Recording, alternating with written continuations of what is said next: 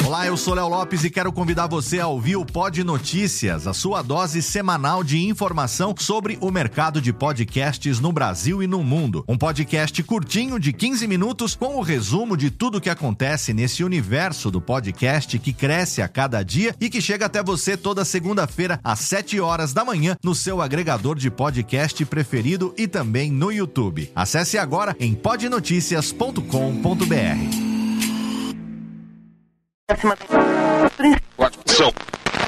O jogo é eletrizante aqui no Morumbi. Lá vai Edilson. Passou pelo Carembou, bateu.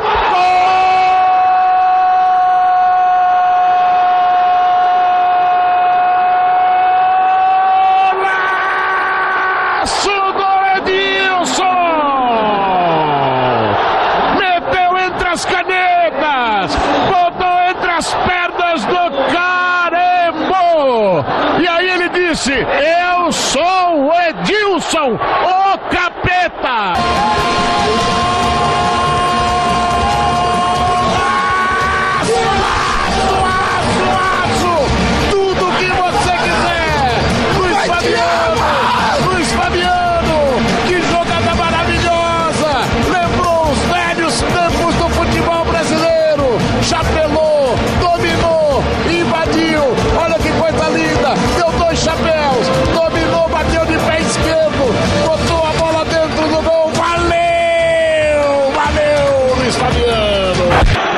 Marcelinho na cobrança do pênalti pro Corinthians. Marcos. Cinco Palmeiras, quatro Corinthians. Marcelinho, Marcelinho. Marcos, tá ali a decisão. Depois é um a um. Atenção, atenção, Marcelinho. Marcos!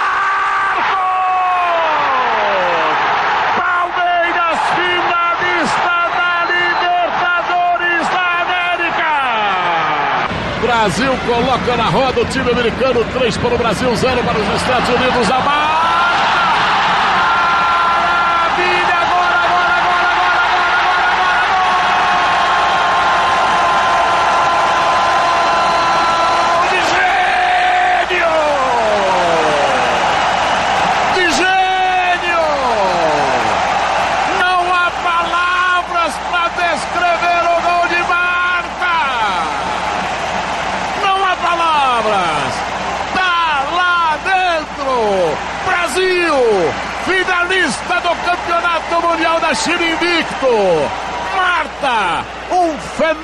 mundial!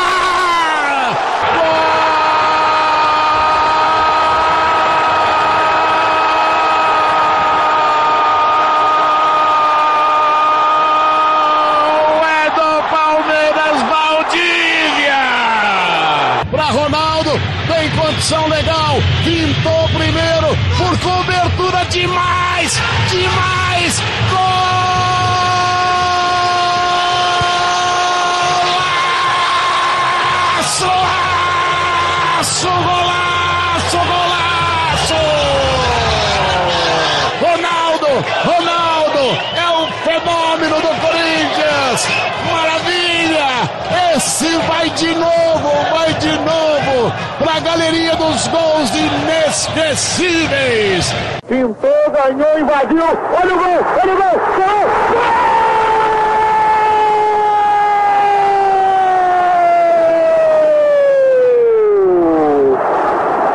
Não há palavras para descrever o gol de Rico!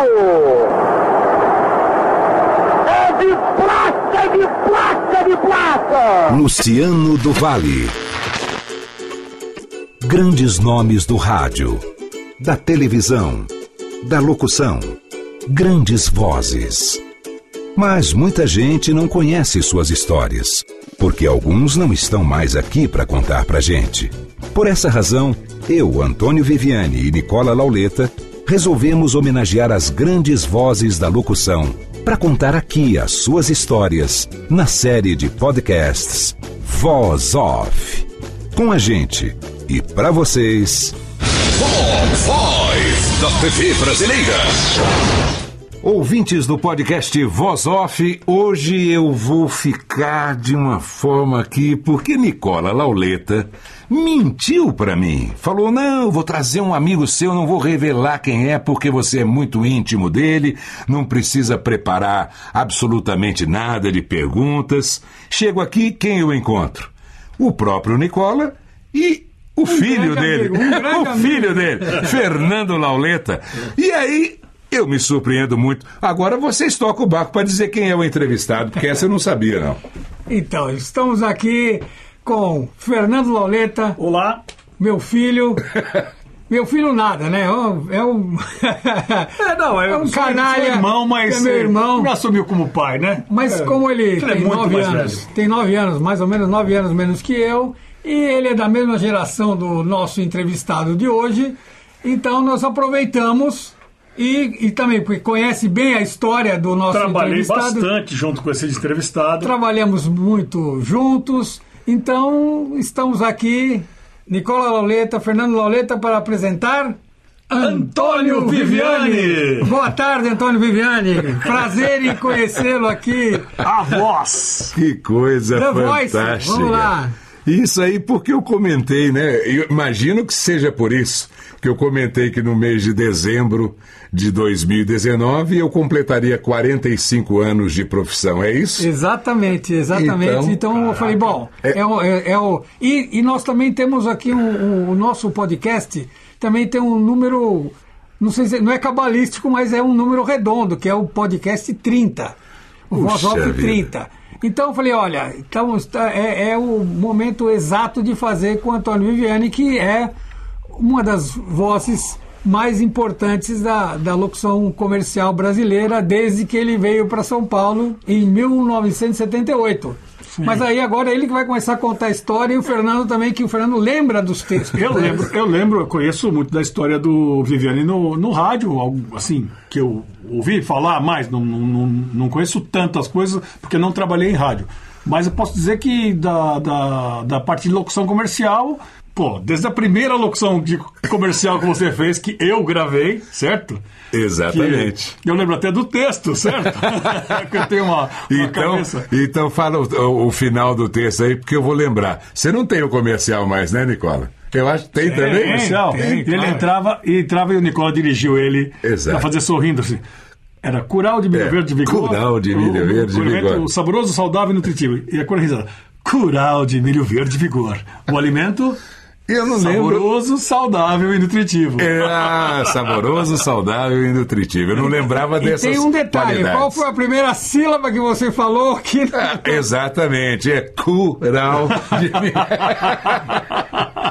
No estúdio Ecos, onde Jorge Lau me trouxe para apresentar para vocês. Trabalhava com ele lá na difusora, onde é, estava já apresentando programas musicais. Antes tinha passado pela Tupi.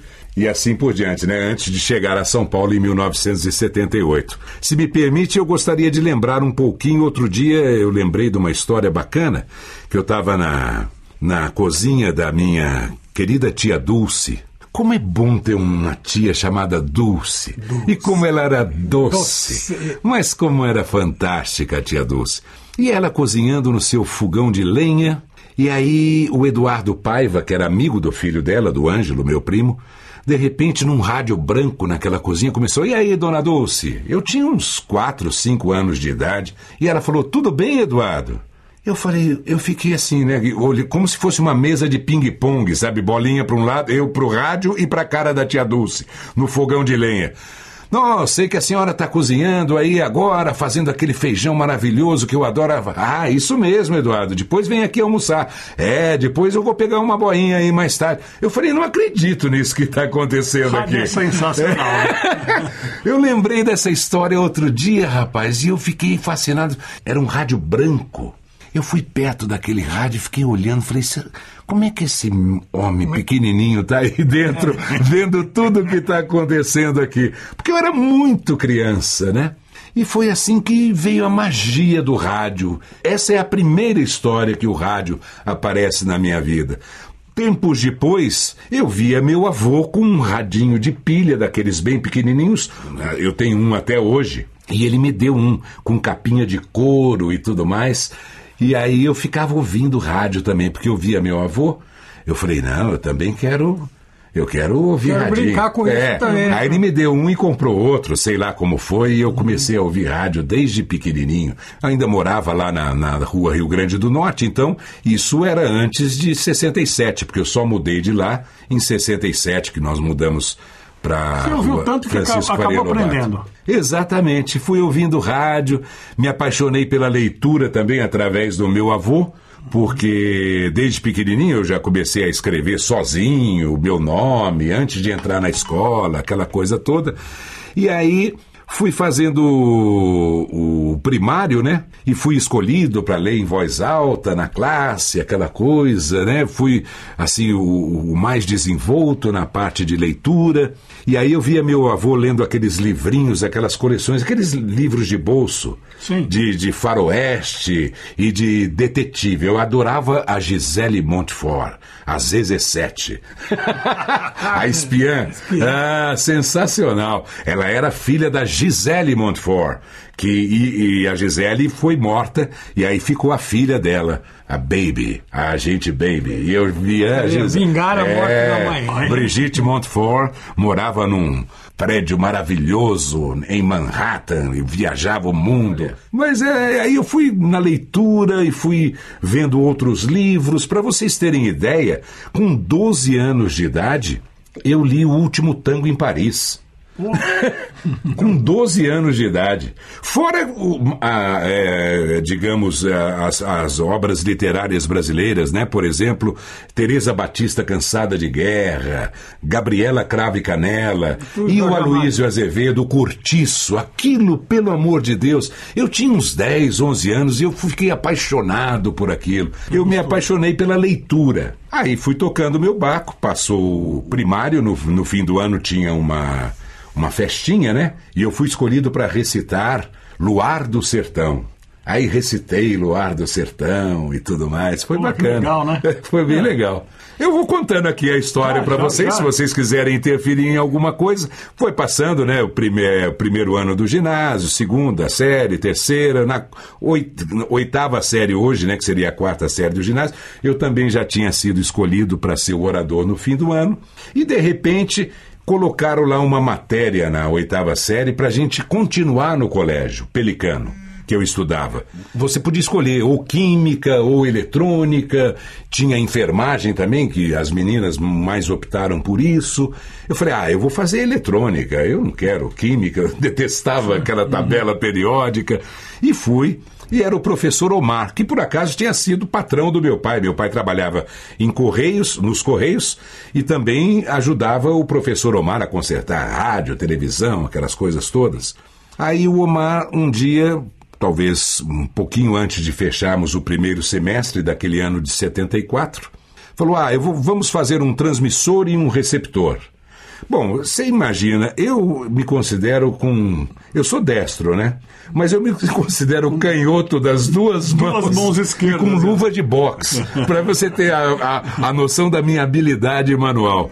Eu não conseguia eh, fazer aqueles ângulos certinhos, catodo, anodo, sei, sei, sei lá se é cátodo ou ânodo que se fala, mas eu sei que eu não conseguia fazer nada daquilo. Bom, os colegas montaram um transmissorzinho e colocaram lá fora um receptor, na quadra do porque nós tínhamos um barracão ao lado da quadra onde a gente fazia a educação física. Quem foi escolhido para ficar dentro do barracão sozinho falar no microfone para todo mundo ouvir lá fora na quadra?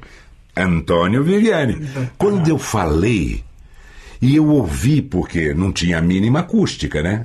É, eu ouvi a, a manifestação do pessoal lá na quadra.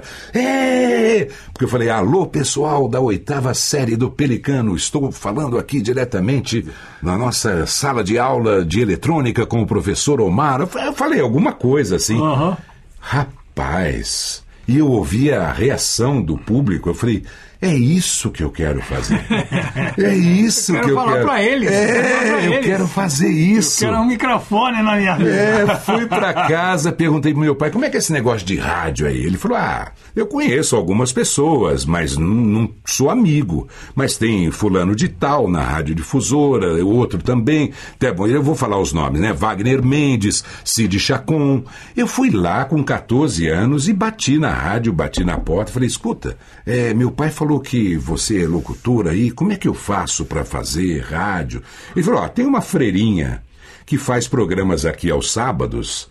E ela tem um programa que ela precisa sempre de gente para fazer leitura dos textos, porque aí ela interpreta os textos. Falei, ah, é? E onde eu encontro? Ah, não, ela dá aula na faculdade à noite, na faculdade de filosofia. Era a única faculdade que tinha em Poços na época. Não teve dúvida, naquele mesmo dia à noite, eu fui lá atrás dela, não me lembro o nome dela agora. E falei: escuta, irmã, é, é verdade que a senhora precisa de gente para fazer leitura lá no seu programa? Ah, é, então. É às duas e meia da tarde, lá na difusora mesmo. Eu tenho um programa chamado Meia Hora com Você. Vai lá então, apareça lá. Ah, no sábado eu estava lá.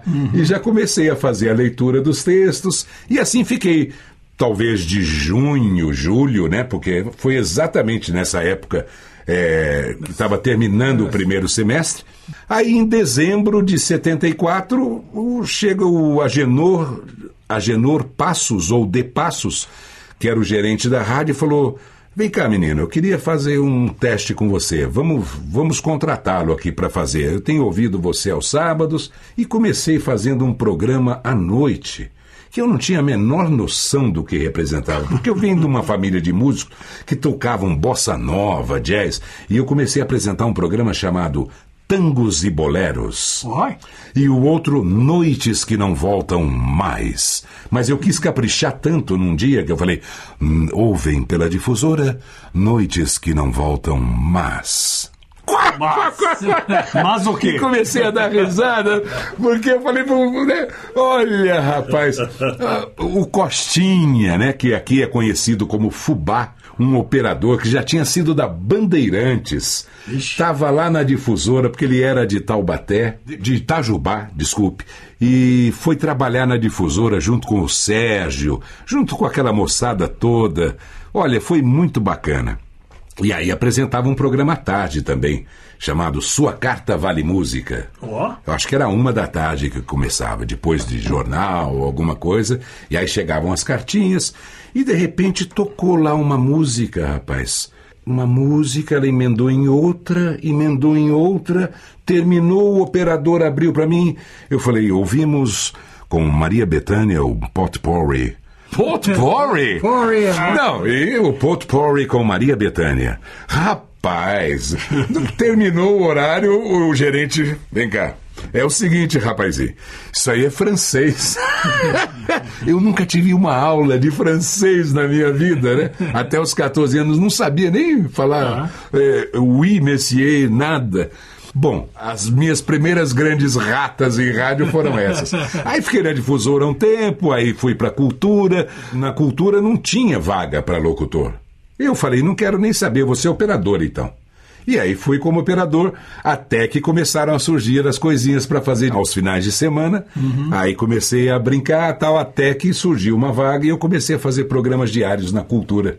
Em 75 veio a Rádio Libertas, que aí veio o FM, chegou o FM em Poços. Eu trabalhei até os últimos dias de fevereiro de 78 na, na cultura, porque dia 1 de março de 78 eu cheguei aqui na rodoviária, aquela com o teto colorido.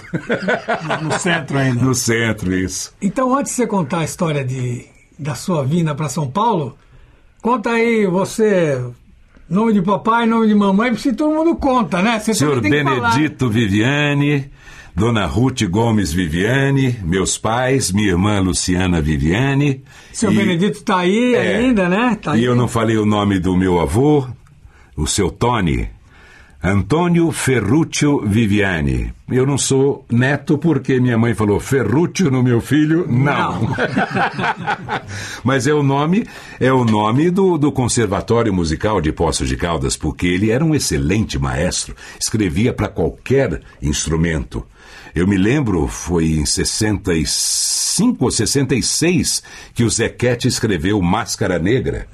E aí ele falou: Vem cá, Netinho. Me chamava de Netinho. Ele e minha avó Dudu. Minha avó Maria e meu avô Antônio, pais do, da, da minha mãe, eu não me lembro direito. Lembro da avó Maria um pouquinho. Ela morreu no dia seguinte que eu fiz três anos de idade. Ela morreu no dia 14 de fevereiro de 63. É, essa era uma figura, ficava olhando. Você, você quase não lembra de idade. É, eu não lembro. Eu quase não lembro de Não idade. tem muita facilidade Mas essa, número, essa, né? essa avó Maria era sensacional. A avó Maria ficava olhando para as nuvens para ver que bicho formava para jogar no bicho. Que e ficava deitada naquele chão de pedras no quintal que a gente morava lá na Rua Paraíba. Rua Paraíba que para mim tem muitas histórias, é coisa maravilhosa aquela rua. E teve um dia que eu fiz xixi em cima da avó Maria. Imagina que ela morreu um dia depois que eu fiz três anos. Eu devia ter uns dois, um ano e meio, dois anos. Eu vi a minha avó sentada e aquela saia preta bonita. eu fiz xixi em cima da avó Maria. Ai, meu Deus do céu. Já já eu volto para aquele lance lá do que eu estava falando, né? Você perguntou do- dos, dos nomes, essas coisas, mas eu tenho que contar essa história. Eu, desde pequeno, eu chupei chupeta muito pouco tempo, porque eu gostava de uma única chupeta. E eu perdi aquela chupeta, parei de chupar chupeta. Porque, além de, da chupeta, eu não sei se foi a minha mãe de tanto ferver as coisas, minha, minha mãe fervia tudo que era meu. e aí, adivinha qual era o meu apelido, junto com a avó Maria? Ó, o fervido.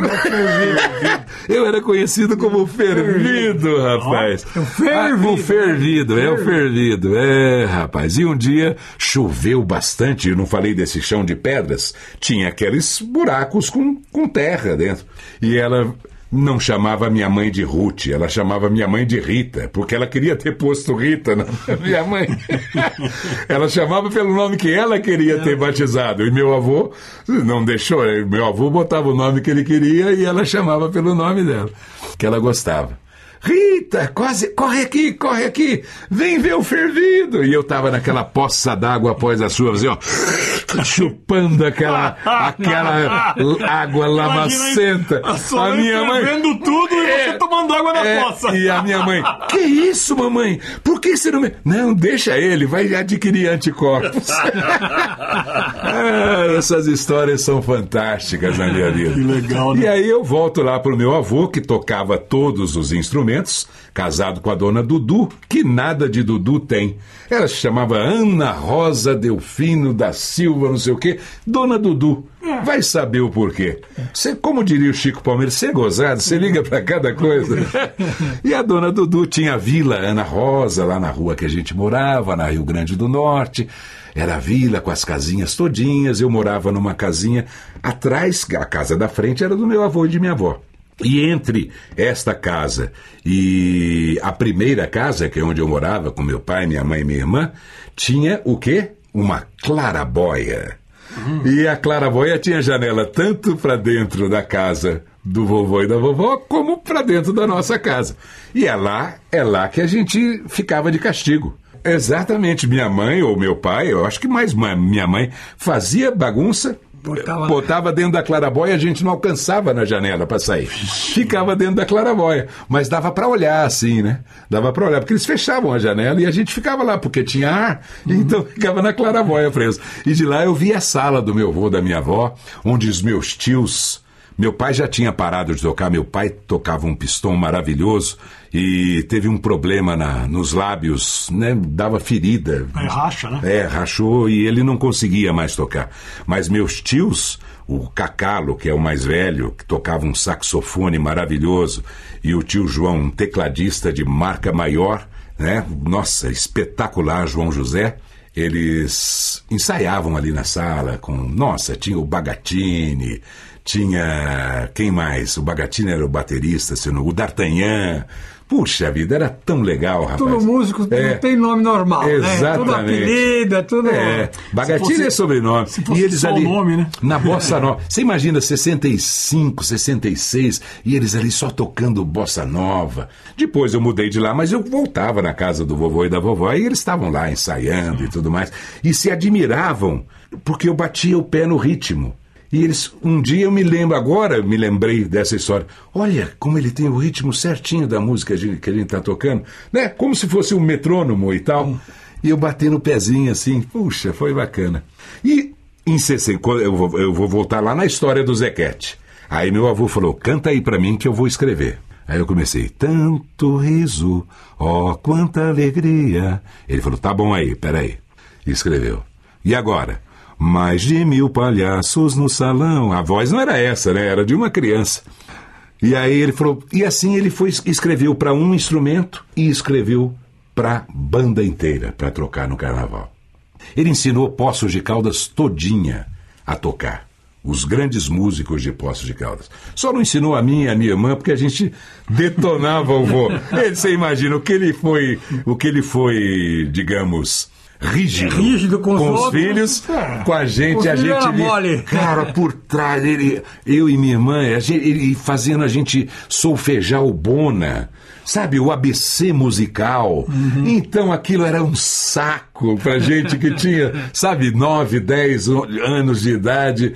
E aí a gente detonava o vovô, cara. Passava a mão no cabelo dele, ficava todo, todo descabelado. Era sensacional. legal. Isso aí foi a história um pouquinho da minha infância. Pré-vinda para É. São Paulo. Eu estudei junto no, no, no externato Maria de Lourdes Freitas, conhecido como Dona Mariazinha.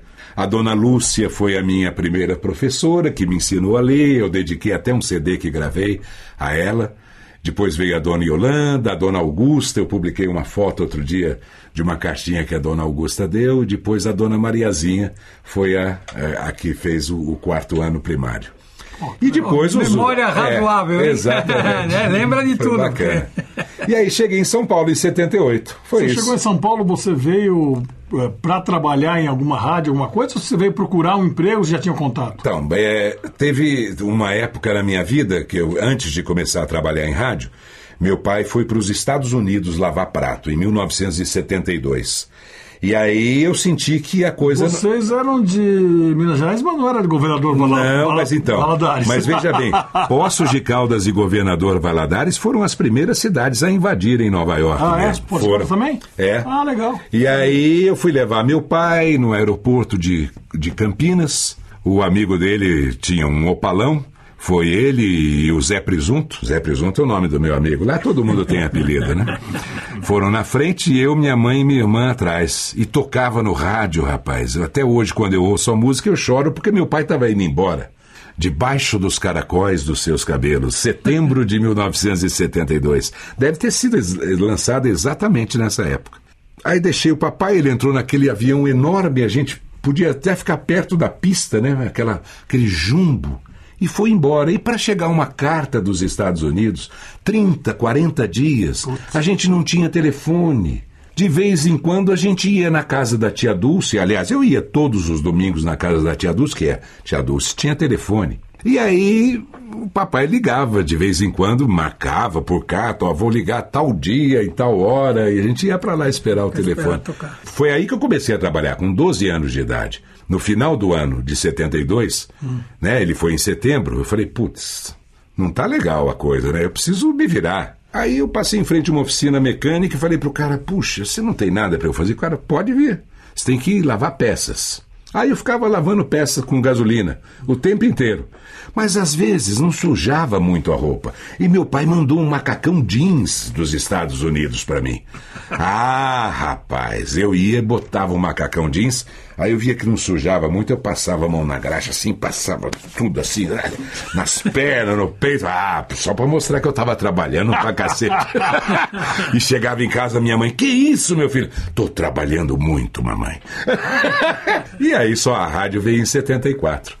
Eu fiquei nessa oficina aí um bom tempo aí. Você veio para cá no final, se você tinha, conhecia alguma rádio? Não, meu pai falou assim, ó, vai para São Paulo, porque aí ele já tinha voltado, ganhou uma grana boa nos Estados Unidos, Tá. e aí podia bancar uma pensão para eu morar aqui e o meu cursinho no ângulo. Eu vim para a rua Tamandaré, na pensão do Kojak. Olha que Olha. Veio eu, meu amigo Fonso, Caio, Valdir. pertinho do meu estúdio hoje. Olha, sensacional. O Alfredão. E a gente morava na pensão do Kojak e eu com um recado na cabeça que meu pai falou lá em Poço. Vai embora pra São Paulo, larga a mão desse negócio de rádio, hein, menino? Eu cheguei na pensão, tinha uma escada que subia embaixo da escada assim, telefone e a lista telefônica. Adivinha? Letra R. No primeiro dia, eu cheguei dia, dia 1 de março de manhã. À tarde- tarde, eu já estava lá. lista lá. Letra R, rádio. Eu comecei a pegar os endereços. Porque não podia ligar da pessoa, eu tinha o cadeado. Depois eu aprendi a ligar com tocando no, no gancho. É, o pessoal nem sabe do que eu estou falando, né? Muitos não sabem o que, que é isso, né? É, é o pulso. Né? A gente discava por pulso tocando no, no gancho do telefone. Bom, e aí eu fui. Ligou correr. pras rádios? É, Não, não, ligou peguei não. os Foi- endereços, foi- né? foi atrás? É, fui atrás. Batia na porta, falou Batia na parte. Então, aí eu lembrei das rádios que eu ouvia em Poços, né? A Excelsior, que eu ouvia em ondas curtas durante o dia, e a difusora, que era a nossa rádio da molecada à noite. A gente saía, os amigos, todos à noite, e ouviam a difusora. E eu fui, bati na porta da Excelsior, tinha um ouvinte lá em Poços que também era ouvinte aqui.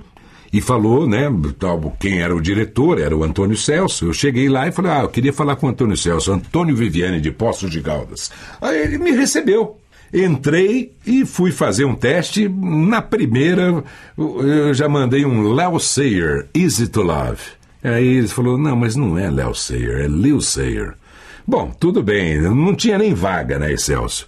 Saí de lá, andei ali pela Praça Marechal Deodoro, entrei numa rua, numa lanchonete, de repente encontro do outro lado do balcão Quem? o Wellington de Oliveira, que a gente já contou a história aqui, né? E eu falei, você, Wellington de Oliveira, puxa, você é de Muzambinho, eu te conheço, eu sou de Poços de Caldas. E ele me passa o contato do Luiz Fernando Malioca no Sumaré. Corro pro Sumaré, Luiz Fernando me recebe, não tem vaga na difusora, tem uma sala central onde fica a secretária, a sala do Luiz, a gente entrando era à direita, à esquerda era a sala do Luiz Aguiar a quem eu devo o meu primeiro emprego, porque o Luiz saiu da sala dele, foi até o Luiz e falou: Luiz, você não está precisando de, uma- de um locutor lá no seu noticiário lá? Aí o Luiz falou: Ah, preciso. Aí chamou o Humberto Mesquita, que era o, o diretor de jornalismo da Rádio Tupi.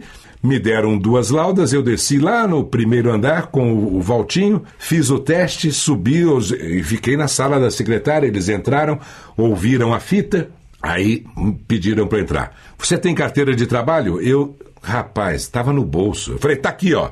Não, não, não, não, não é aqui não. Você vai lá na 7 de abril. Vai lá na 7 de abril, que é lá que você. E aí comecei na, na Tupi com o grande jornal Falar do Tupi, junto com o Leon Santos, que chamava-se Antônio também, Antônio Leon Santos. Antônio Casale, e Antônio Leite, que fazia noticiários, era aquela voz maravilhosa, né? Já era. Precisava ser Antônio para É, aparecer esse jornal. Exatamente. Aí fomos quatro Antônios fazendo o grande jornal Falado Tupi, criação do Corifeu de Azevedo Marques. Fiquei lá alguns dois, três meses, quatro meses, quando Luiz Carlos Araújo, o preguinho, precisou ir até Itapetininga numa emergência, num sábado à noite, eu acho. E aí o Luiz Fernando disse, vem aqui que você vai fazer o horário do Luiz hoje à noite. Na difusora. Na difusora. era o mais novo, era o cara que É. ia. No... Aí, não, eu tava na Tupi. E aí ele falou: vem cá que eu quero experimentar você na difusora. Você não, eu vou precisar de uma pessoa, você tá aí, você não vai fazer nada, sábado, seis da tarde. Eu fui, Darcio Arruda terminando o programa dele com aquela música Hagrid Hardy, The Homecoming, era o tema de amor da difusora. Cara, para estrear no Grande Jornal, eu estreiei tranquilo. Ali, meu amigo, eu comecei a tremer, faltava ar, porque era a rádio que eu ouvia, era a paixão da minha De vida. repente você estava do outro lado. A difusora, exatamente. Né? Você estava dentro e daquele, ali, é, daquele aparelho branco que tinha na cozinha. isso, Não é isso? rapaz, voltou tudo, né? E eu lembrei nesse momento de um amigo lá de- da cultura que ele escrevia maravilhosamente bem, José Isidoro Júnior. Ele escrevia cada crônica, rapaz. Ele falou: Vem cá, menino. Ele era. parecia o Rui Barbosa. Sabe, assim, a figura dele era um- uma cabeça enorme, careca, mas era de uma cultura, rapaz. Falou: Vem cá, você sabia que um dia você vai para São Paulo? Você vai trabalhar em rádio, vai trabalhar na televisão. Eu tinha o quê? Uns 15, 16 anos. Eu falei, ah, eu chamava ele de Didio. O Didio tá, tá não tá batendo bem, né? Falei, que isso? E aí veio aquela história, eu falei, será que não foi no meu subconsciente, ficou isso marcado, né? De repente foi uma grande força mental que ele me deu ali naquele momento, lá atrás, e eu estava ali para estrear na rádio difusora, rapaz. E fiz o horário, o início, tudo afobado, tinha que ler o noticiário e faltava ar, porque eu estava muito nervoso. Imagina. E aí fui até às 10 da noite fazendo aquele primeiro dia.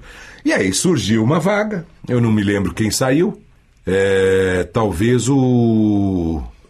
Ai, rapaz, não me lembro quem saiu. E eu comecei a fazer das 10 da, man... da noite às 2 da manhã. Ah, eu, É, que- aí eu saí da Tupi, porque o jornal da Tupi era à meia-noite. era o, tinha o nome. Era o Cunha Neto. O Cunha Neto saiu da difusora e eu fui pro lugar do Cunha Neto. É. Bacana, hein? Era bastante gente ali. Era o Ângelo Vizarro Júnior, às seis da manhã. Aí depois vinha o Dácio Arruda, às nove. Cacá, ao meio-dia. O Luiz Carlos Araújo, às seis da tarde. Aí vinha depois o, o, o Cunha Neto. E a madrugada era o Moisés da Rocha. Depois o Dácio saiu, foi para Tupi. Veio o Elau para o lugar do Dácio. Isso em 78 também. E eu já estava lá. Quando um dia eu desço até o estúdio de gravação e vejo uma pessoa lá, um baixinho. ah, Pô, dá licença, João Paulinho Alcoragem, né, na, na mesa, vai gravar um comercial. Eu falei, ok, quem é esse baixinho que vai entrar aí? Entrou e começou. Você não sei o que, não sei o que lá, não sei o que. Falei, que voz é essa, rapaz? E ele falava assim, bem pertinho do microfone, e saía aquela voz assim maravilhosa. Aí ele saiu, eu falei pro Paulinho, quem é esse cara, cara? Claudinho Branco. Eu falei, mas ele veio aqui gravar? É, ele recebe por isso. Falei, putz, o Elau também grava, né? Fui atrás do Elau. Ô Elau, o que que você quer, pentelho? ele me chama de Antum. Né? Me chamava de Antum, foi no, na, na- no jeito árabe, né? De me chamar. Com aquele jeito delicado. Dele- Não, mas ele, eu, eu Ele é um merecia. coração eu merecia, sabe por quê? Ah. O horário dele terminava meio-dia e eu entrava ao meio-dia já, né? Já tinha mudado o horário. Uhum.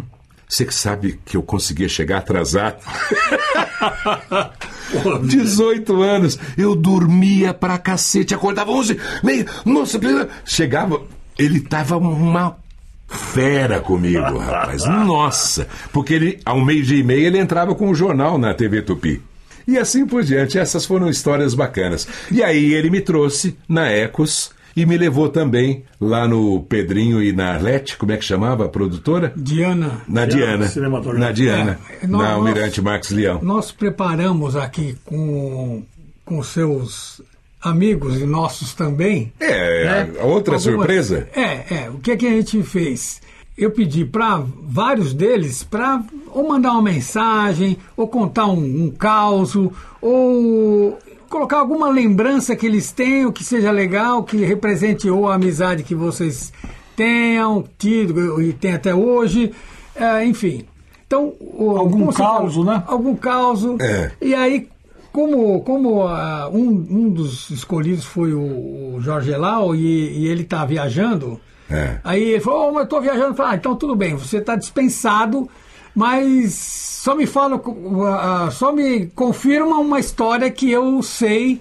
É, e ele falou, ah, não, porque o primeiro, os primeiros... o- eu dei um empurrãozinho nele na locução comercial, que os primeiros estúdios que eu, que eu levei, ah, o Antônio Viviani foi, foi ah, a Ecos e a Diana, né? Exatamente. E hum, eu falei, ah, pode deixar que isso eu vou, eu vou, na hora eu, eu, eu conto, a sua participação vai ser essa, vai ser citar o seu nome. Mas aí né? eu já contei então a Não, história. já contou, não, mas é que como eu não tinha contado que cada um ia fazer. Ah, legal. ia, ia, ia, cada um dos amigos, né, ia contar mandou alguma uma coisa mensagem. e tal.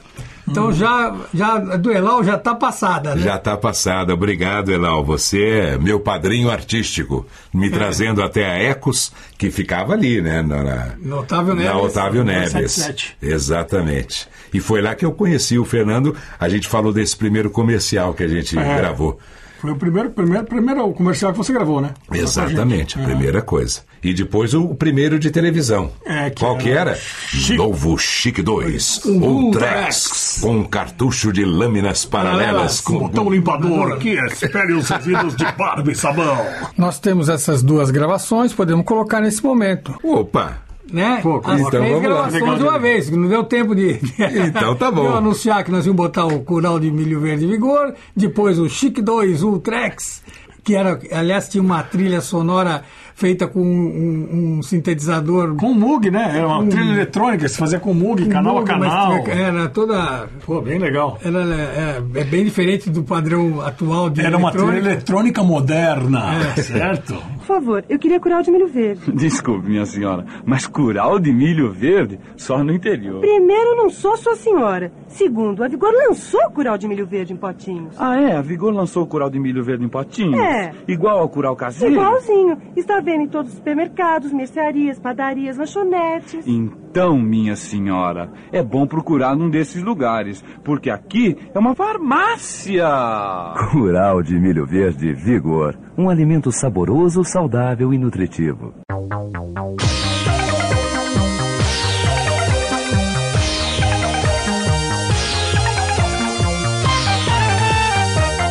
Novo Chic 2 Ultrax. O cartucho de lâminas paralelas com botão limpador que expele os resíduos de barba e sabão.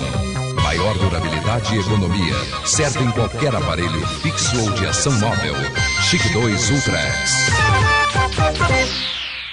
Bem interessante isso aí, hein? Essa é legal, hein? recordação, Lembrei hein? Muito legal. Eu- eu- Olha que vou- voz linda que eu tinha, com É, 18 não, é. anos de idade. Tinha uma Parecia uma bonita. voz de pato. Uma voz bonita e jovem, né? Era um locutor jovem, né? Exato. Podia usar esse locutor jovem agora, todo mundo só quer locutor jovem. Exato. Jovem. Ah, eu vou voltar a essa É, época e vou chegar. Ó, eu sou o locutor jovem daquela época, de 78. Pode gravar comigo?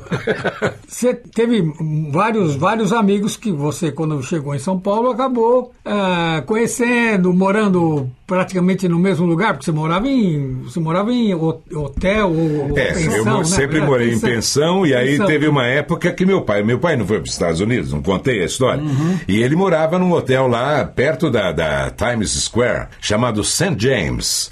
Era um hotelzinho fuleiro, assim, mas ele falava, a melhor coisa do mundo é mo- morar em hotel, filho, vê se você consegue um hotel. Você acredita que eu consegui um hotel?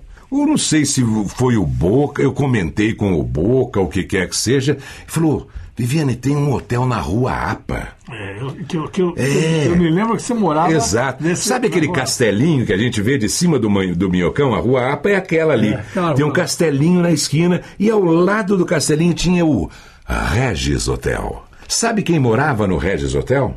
Sadi Cabral e Aldo César.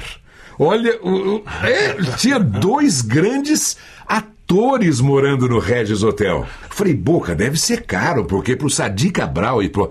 Era nada. Era mais barato do que alugar um apartamento e tudo mais. E tinha camareira, né? A gente voltava, tava tudo arrumadinho. Tava sensacional. Aí eu e o Boca fomos morar no Regis Hotel, na Rua APA. Seu Jaime era o dono. Puta, era um barato aquilo Minha ali. infância eu passei a uma quadra dali que eu morava na São João. Exatamente. Mas nessa época eu não trabalhava mais na Excelsior, né? Se fosse, era. É. Eu não trabalhava mais, não. Eu nem tinha chegado aí para Excelsior ainda. É, você estava na É. já estava na difusora. Eu né? tava, né? Eu só fui para Excelsior em 1980. Então a gente morou antes no Regis Hotel. Foi sensacional aquilo. Eram as duas rádios mais legais que tinham. Assim, Eram as rádios jovens, jovem, né? É, porque as FMs eram só para passar link das AMs para o transmissor, ou então tocavam músicas É, Mozart, de, de, né? de, de elevador, que É, eles chamavam. de elevador. É. E aí, da, da difusora, você ficou quanto tempo lá? Então, na difusora fiquei 78, 79 e 80. E de, de, de lá? E fiz, fazia aqueles bailes no Ah, Atlético é. Ipiranga, aquela Agora coisa maravilhosa. Falando, eu lembrei desse negócio. É, dessa história foi bem dos bailes, bacana. né? Tinha, fazia junto com o Kaká, que vocês vestiam, Exatamente. vestiam fantasia, tinham... E o Kaká é o Kaká é que fazia todas as fantasias. Virava o Kaká Sapava, porque o Corinthians contratou o Caçapava, ele se pintava todo de preto, virou o Super Kaká, ele ia vestido de Superman. Eu não ia travestido e nem vestido de nada. Tinha duas discotecas, a Magic Discoteca acompanhava o Kaká. né? A Magic era do Ivo e a Mob Dick do Juca. Mas ambas eh, eram gerenciadas pelo Milton. O Milton, que era diretor no Juventus, tinha essas duas discotecas ambulantes. E a gente ia fazer bailes no Aramaçã, no Buzo Palace, no Clube de Regatas Tietê, no, sabe, e assim por diante. Nossa, ia para tudo quanto é lugar. No, no Clube Ipiranga, né, que foi onde hum, eu mais fiz bailes. E aí, além dessas discotecas, que eram os bailes da rádio, a gente começou a ser contratado pelas discotecas que já existiam. Então eu fiz muitos bailes na Toco, na Cris, na Pet Discotec e assim por diante. Comecei a fazer bailes sábado, é, sábado à noite, domingo matinê e domingo à noite. Mas aí vocês, a, a função de vocês era anunciar as músicas, chamar Era, o pessoal... era como era você vir e fazer a rádio ao vivo, só que a gente promovia é, é, Brincadeira. é, brincadeiras, da- concurso de dança e putz, era muito legal. animava. É, animava o baile. Animador É, de- de- entrava como se estivesse na rádio. Bacana, era bem legal. Interessante. Era bom. É bem interessante. É. Era, e era um bom lugar, é um bom trabalho, né? Bem- E eu tinha as músicas de abertura, né? Assim, que eu escolhi em cada época. Então, por exemplo, quando saiu Sun, Sun is Here, era a minha música de abertura, que entra com ele. Pá, pá, pá, pá, pá, pá, pá, pá, pum, tchan, tchan.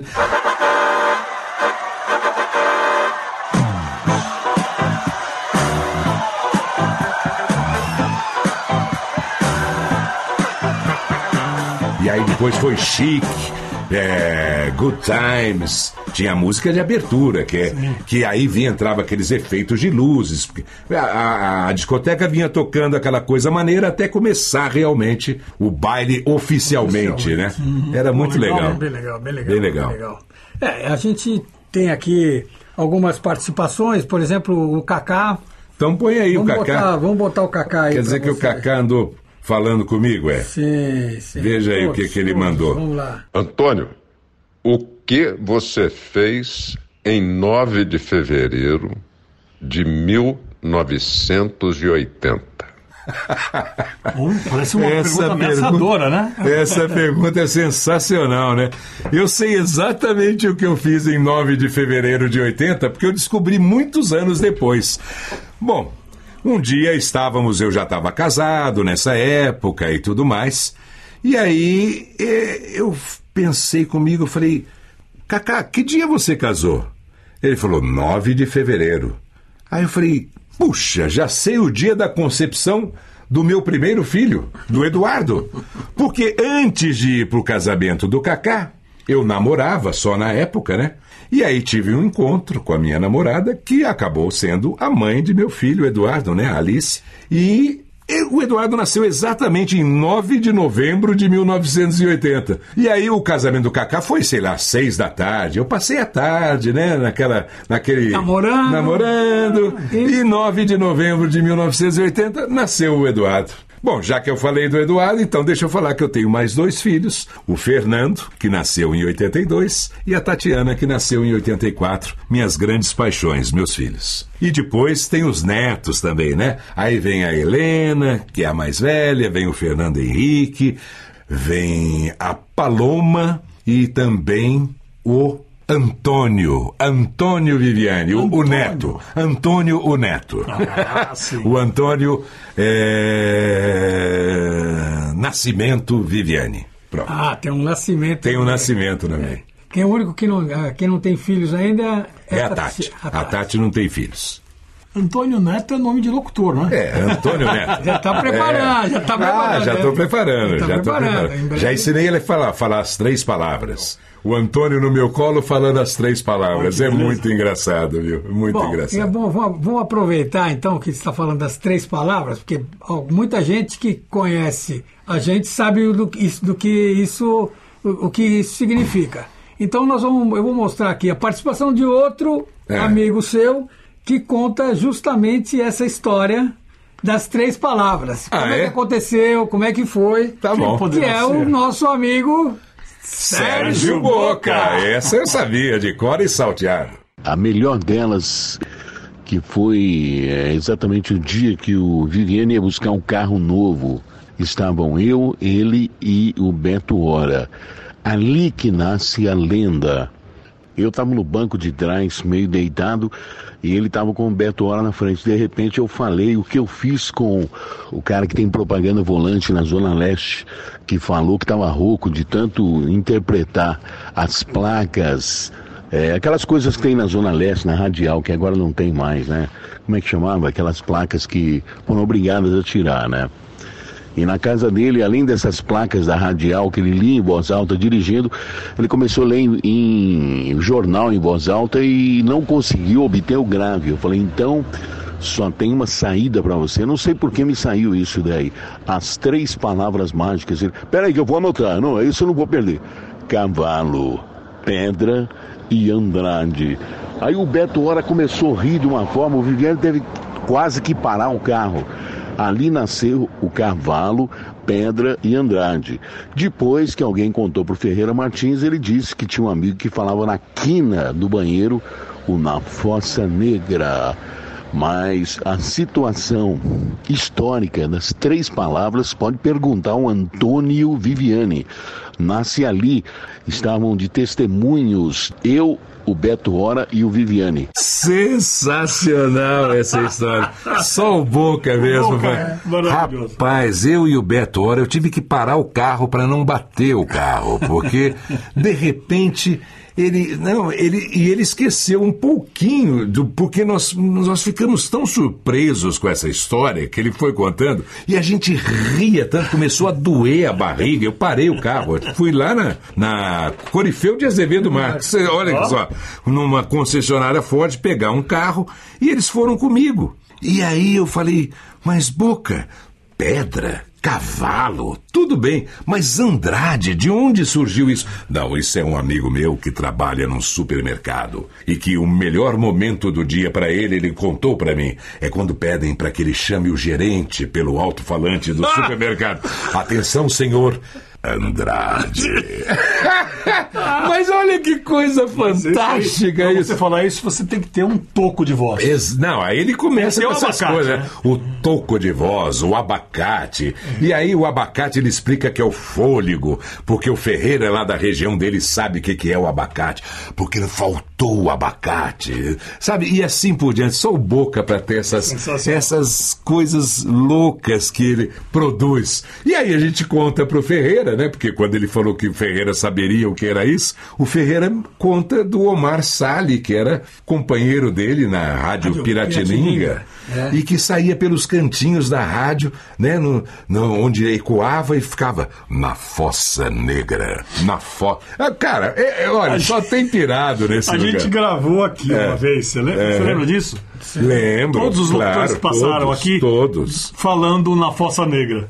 Você tem essa gravação? Não, Eduardo? tem, mas ele, nós colocamos isso no primeiro episódio Ah, do podcast Voz sim. Off, não foi? No episódio. É, ah, ou não, não, não foi no Não, primeiro. não. colocamos no do Ferreira. O Ferreira nós colocamos. Nós Toda, colocamos. a sé- toda a série Toda a série. na Fossa Negra, porque a Pedra, Cavalo e Andrade nós perdemos, eu perdi. É. Deu um Eu pau, lembro, né? eu lembro basicamente da Fossa Negra. Não, mas, mas, eu tinha também esse outro e Eu deu gravei, pau, eu gravei vários. Só do- essas do- histórias são da Fossa maravilhosas. Negra. Então vamos aproveitar, já que nós falamos do Ferreira, da Fossa Negra, e vamos, faz, vamos mostrar aqui que o Ferreira mandou para você aqui, que também é bem legal, bem interessante. Vamos lá. ouvir. Nicola, é o seguinte, é o Ferreira. O Viviane, ele é despojado de qualquer vaidade. A não ser na carreira dele, ele é muito vaidoso, trata bem da carreira, faz as coisas direitinho. Mas no resto, ele só tem uma preocupação. Uma vez eu falei para ele, Viviane, mas esse carro seu tá muito velho. Essa roupa que você tá usando, Viviane. E ele respondeu para mim o seguinte: Ó, você sabe que eu ganho bem, eu não ligo para roupa, eu não ligo para carro, eu não ligo para nada. Tudo que eu ganho eu gasto em comida, porque eu gosto é de comer. E vou falar uma coisa para você com toda franqueza. Ele gosta mesmo. Se você prestar atenção no Viviane comendo, é é uma coisa impressionante. Viviane, vamos comer um macarrão aí que você tá me devendo, hein, negão? Abraço. Sensacional, Ferreira. Muito, bom. bom, né? Muito Quando bom. eu tava ouvindo, eu já sabia que ia ser o Ah, começo. só podia ser isso, né? É muito bom. Ai, meu Deus Mas agora do tem uma coisa que você fala sempre. É. Ô negão, ô negão, de onde apareceu esse ô Ah, negão? isso é que é? é coisa do meu grande e inesquecível amigo que eu fui trabalhar em 1982, Altair Correia. Esse era o coração maior que eu já vi dentro de um peito de um ser humano, porque parece que transbordava. Aquele cara era demais. Altair Correia. E aí ele olhou pra mim, negão, vem cá, negão. Ele começou a me chamar de negão, e aí eu falei, rapaz, ele só chamava a mim de negão. E aí eu comecei a chamar todo mundo de negão. Foi de 82 pra cá, quando eu conheci o Altair na Record, que eu fui pra lá em 82, e que eu comecei a chamar as pessoas de negão. Eu virei o negão dele, né? E aí eu falei, porra, negão é legal, né? E aí, negão? É, é engraçado porque as pessoas às vezes pensam em, em preconceito ou o que quer que seja, e é uma coisa de um homem espetacular. Volta é aí. carinhoso, né? É, carinhoso demais. Eu chamo todo mundo de negão. Tanto é que o Ferreira me chamou de negão aí, né? E agora vamos, então vamos lembrar uma, quer dizer, não, não tem uma gravação nada, mas vamos lembrar uma, uma passagem, não é bem uma, uma passagem do, do Altair, É. que é uma coisa que você comentou uma vez e a gente muitas vezes brinca com isso, né? Que quando uma vez chegaram para ele e ofereceram um, um café ridículo. Ah, aquilo é sensacional. É sensacional. O Altair. Eu sigo essa sempre também, é Essa é sensacional. Né, Ele tinha uma produtora de som. Não, quanto custa pra gente gravar assim, assim, Altair? Não, custa mil. Aí falou, puxa, mas a gente só tem duzentos. E o Altair falou, o quê? Duzentos? Ha, ha, ha, ha. Aceito. Era demais! Ai, ai, meu Deus do céu! Era demais! cara. O Altair eu conheci, é, assim, eu queria é, aproveitar que nós paramos lá na difusora e falar que em junho de 80 e e 80 eu fui para Excelsior, fiquei na Excelsior um tempão. Já na Excelsior eu comecei, em- na, época, em 1980, eh, eu comecei a trabalhar com o Silvio Santos, que só tinha uma emissora de televisão. Porque na Record, o Valtinho gravava chamadas. Eu conheci o Valtinho na Record e ele começou a fazer as chamadas da TVS Canal 11, Rio de Janeiro. E aí eu conheci o Valtinho e eu fui, eu, a gente ia lá pro depósito das lojas Tamacavi, no início da Anhanguera, onde hoje é o SBT. SBT. Eram aqueles barracões enormes que guardavam os móveis e um desses barracões ficaram ocupados por uma central, assim, digamos, bem tosca de produção, onde eram gravadas três coisas. O Gugu Liberato fazia um programa para para TVS, né, que era junto com o Ademar Dutra, alguma coisa assim. O Lombardi fazia as coisas dele lá, gravava todos os merchandising e o que quer que seja, e eu gravava as chamadas da TVS Canal 11 Rio de Janeiro. E aí, como eu era ex-funcionário da Tupi, quando veio a divisão, porque a Tupi faliu e deram metade para os blocos, né? Virou a manchete. E metade foi para o Silvio Santos. Eu já iria ser assimilado pelo, pela TVS. TVS. E aí eu já era funcionário, continuei sendo o locutor de chamadas da, da TVS Canal 11 do Rio de Janeiro, mas também da TVS Canal 4 São Paulo. E aí lá eu comecei, eu já tinha feito alguma coisa em televisão na Tupi, como jurado de programa. Você, você foi você falou do Gugu aqui. Você substituiu o Gugu Exatamente. no primeiro programa que ele tinha TV, né? Sim, né? primeiro foi o Paulo Barbosa, que apresentava a sessão premiada. Uhum. Aí o Paulo Barbosa saiu, o Gugu ficou apresentando a sessão premiada. Era um filme que ia ao ar 11 da noite e apareciam palavras durante o filme. No intervalo, os telespectadores tinham que ligar e dizer a ordem exata que apareceram as palavras e ganhavam prêmios. Aquela coisa que o Silvio Santos sempre faz na televisão Uhum. dele, né? E aí o Gugu saiu também da sessão premiada, eu comecei a apresentar a sessão premiada. E ao mesmo tempo comecei a apresentar um telejornal chamado Notícias, que eram notícias espalhadas durante o dia. Isso já em 1981. E aí, nessa época, lá estavam na, na- no SBT apresentando os noticiários. Eu fazia junto com o Fausto Rocha esse Notícias, né? E no Noticentro tinha o Elau, o Casale e o Lívio Carneiro. Bom, e aí eu fiquei até 82 na, na, na TVS, que ainda não era SBT, não tinha a rede formada ainda. Acho que se formou em 82, se não me engano, ou 83. E eu fui para Record, que o Silvio Santos era dono da Record também. Fui para apresentar um programa chamado Bolsa de Sucessos. Bolsa de Sucessos lançava os grandes grupos musicais da época. O Paulo Rocco era o produtor, o Elian Saldo era o diretor, o Marcelo Carvalho dirigia, eh, cortava o programa e o Carlito era produtor também, Carlito Machado de Carvalho. Ali nós lançamos, pela primeira vez que tocou, eu acho, na televisão. Titãs, Ultraje a Rigor, é, Paralamas do Sucesso, porque eram, chamava Bolsa de Sucesso porque apostava em algumas coisas que estavam sendo lançadas e nenhuma televisão ainda tinha tocado. E a gente lançava. Então foi bem legal esse programa. do- do- É. do- do- Aí apresentei um programa de clipes dirigido pelo Billy Bond Ó. na Record. Apresentei o Jornal da Tosse. Um- na época que o Menegatti, o Menegatti saía de férias, eu ia apresentar o Jornal da Tosse. Na hora do almoço. né? É, sensacional aquilo, junto com o Padre Godinho. E aí, nossa, olha, cada uma, sensacional. Maria Lídia. Maria Lídia. É. Elian Saldo. Elian Saldo, sensacional, né? clássico. E o Murilo Antunes Alves, né? Que categoria tinha aquele homem. E a inveja que eu tinha do Murilo do Antunes Alves. Porque ele é igual o pai, da, a mãe da Maíra. Ele fumava um cigarro por dia. E ele contava isso e eu falava assim, né? A gente todo, na época, tudo Fumava viciado, pra fumava pra caramba. E a gente invejava o Murilo Antunes Alves, que ele falava assim: às vezes eu fumo um depois do almoço também, mas normalmente só um após o jantar. É brincadeira, rapaz, olha, cada história aqui. E a categoria daquele homem? Nossa! E conheci Blota Júnior e tanta gente bacana. Trabalhei com o Zé Bétio.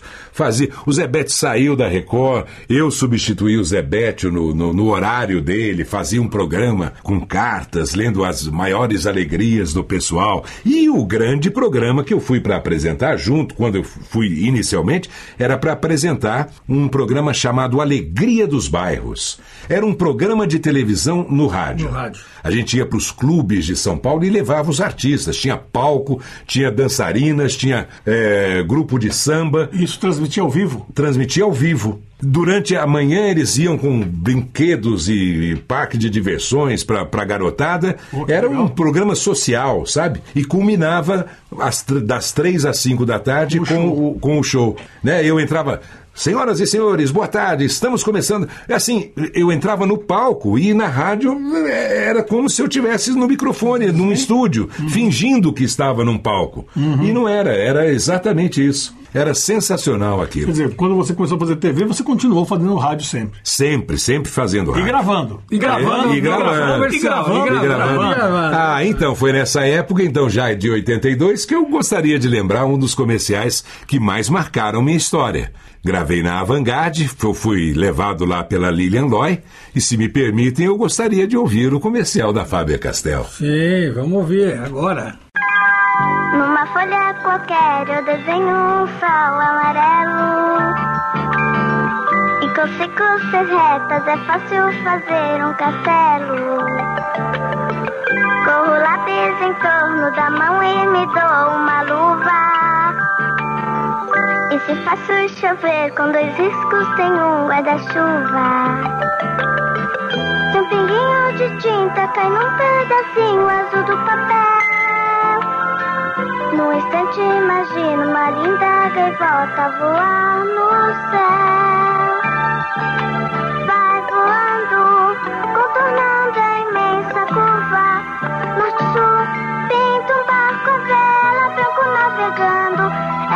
Tanto céu e mar num beijo azul. Faber-Castell, sua companhia para escrever, desenhar e pintar. É isso aí, sensacional, Muito bom, sensacional, muito bom, muito bom. Bom, é isso, Nicola. É, Não, minha não, é vida isso foi não, permeando. calma. Ah, ainda não isso. acabou ainda. Mas vai ficar muito longo esse programa. Aí eu fui gravando Você comerciais tem a muitos vida anos aí inteira. trabalhando, esse que é o problema. Por isso que É. ele fala, 45 anos de rádio. Exato. Depois da, da Record eu fiz TV Cultura, né? Apresentei, fazia um jornal chamado Informação, que era também depois do vôlei. Naquela época. Estava começando o vôlei? Não, o vôlei não tinha. van- Aliás, tinha vantagem no vôlei. Sim. Você imagina quantas horas durava uma Durava partida de vôlei? não acabava. Então tinha dia que eu entrava que já não era mais aquele dia, né? Porque Já era o dia seguinte. já era o dia seguinte. Duas horas da manhã eu entrava com o jornal Informação na Cultura. E tinha que acordar cedo no dia seguinte para ir. Eu sempre tive empregos, né? Os mais variados. Teve uma época que eu tinha oito coisas anotadas na minha carteira de trabalho. Era locutor comercial. de chamadas do SBT, eu apresentava o jornal no SBT, ah, era locutor da Rádio Metropolitana, era locutor eh, da Rede LC, locutor da Rádio América. E corria entre os e- estúdios E, pra Play, e corria entre os estúdios para gravar. Puxa vida, tá louco. E eu, cara. Gravava todos os comerciais, gravava muitos né, vídeos para Varig, eu e a Amália Rocha. E gravava também muitos vídeos para o Bradesco, na época, do Plano Collor, exatamente isso. E eu gravava muitos vídeos, então deu para comprar aquela casa de, de Casinha Caiçara. praia, né? É, de Caiçara, que eu comprei ali, ao lado da, da casa do. pertinho da casa do Nicola, ali na Praia Brava da Fortaleza. É. Ah, Um lugar isso- mágico lá, né? É, e com isso vai, a gente sempre teve uma, uma fa- família muito próxima, né? Os filhos, né? Exatamente. Os, seu- os seus É, porque filhos passava são as mais ou menos férias. da idade das, da- das minhas filhas. então Exatamente. passava as férias, estava sempre próximo. O que lá. mais que você lembra assim, de, de comerciais assim, de que muito marcantes? Ah, marcantes. Eu lembro aqueles do, do- do- do- dos grandes domingos de que a gente acordava todas as manhãs para ver o inesquecível Ayrton Senna e que tinha um patrocínio maravilhoso da do Cheetos, né?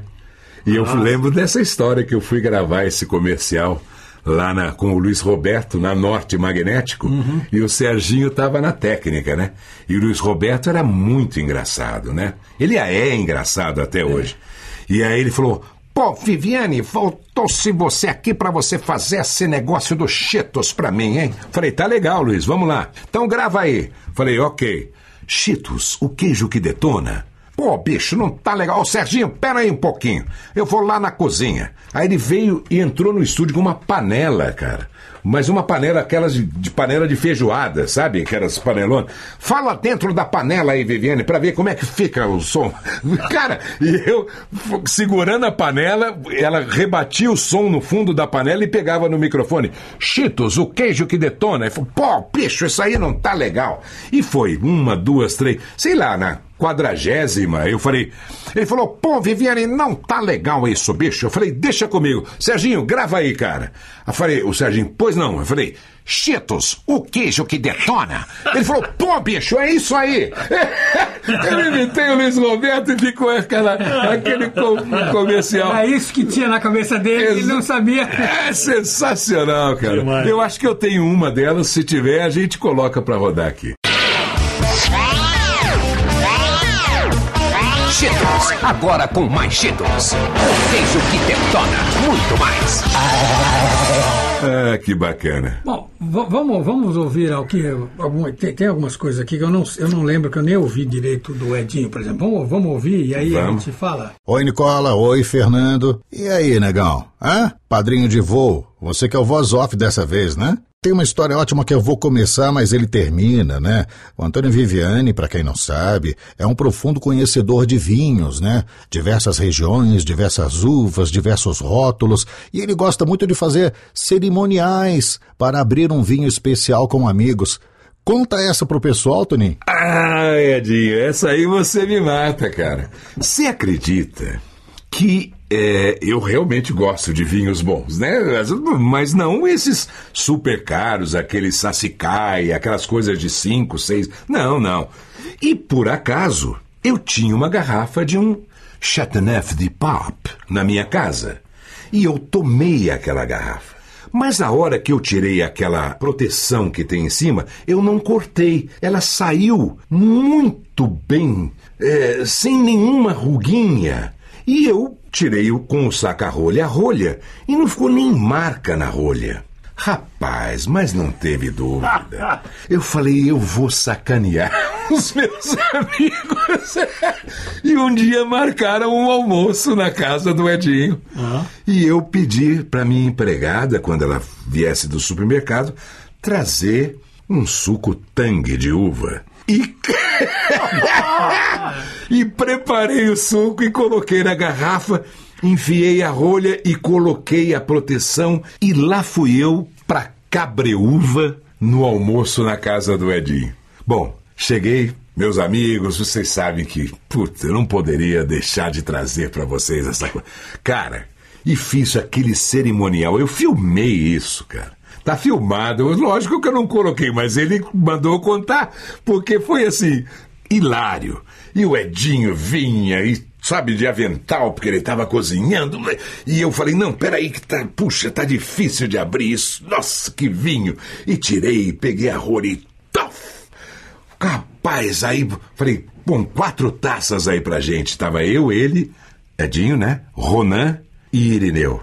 Enchi as... Ronan Junqueira e é, Irineu Toledo. Ronan Junqueira e Irineu Toledo. Eu mesmo servi as quatro taças. Eu falei, saúde! Eles têm um jeito, nó- nós temos um jeito de brindar muito bacana. Que essa fonte nunca seque e tal. E pum!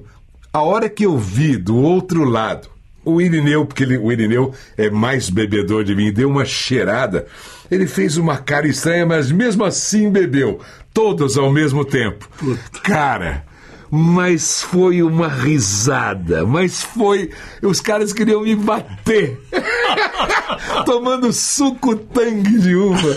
Rapaz, no lugar do Chateauneuf de Papo. Tinha que levar duas garrafas, né? É, não, de papo e aí, não, eu, não, eu levei uma outra. Ah, bom. Eu levei uma outra, não era um Chateauneuf de papo.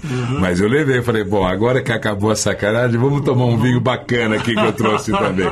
Foi sensacional essa história. Então vamos aproveitar, é, vamos é brincadeiras aproveitar e ouvir a participação do Ronan. Vamos lá. Aí, fera. Relembre aí, como é que foi que a gente se conheceu quando o Hélio Ribeiro te convidou para você ir trabalhar lá na Rádio Capital? Fala aí, Viviane. Bom, vou voltar lá na época da difusora então, porque foi sensacional. Eu não fazia os bailes, contei aqui já, ganhava às vezes um salário num fim de semana. E o Hélio Ribeiro foi inaugurar a Rádio Capital. Aí me chamou, porque ele queria que eu fizesse parte do time da Rádio Capital. Eu cheguei, eu sempre fui meio assim, né? É, Como o Ferreira disse, eu sou desprovido de, de, de- de frescura. Aí, ah, porque o doutor Hélio vai recebê-lo e tal. Eu falei, mas porra, Hélio Ribeiro, eu sempre ouvi ele no rádio, né? Tudo bem, mas doutor Hélio, porque ele era realmente doutor, né? Advogado. Mas eu já entrei na sala, pode entrar, doutor Hélio vai recebê-lo. Falei, Oi, boa tarde. Hum, boa tarde. hein?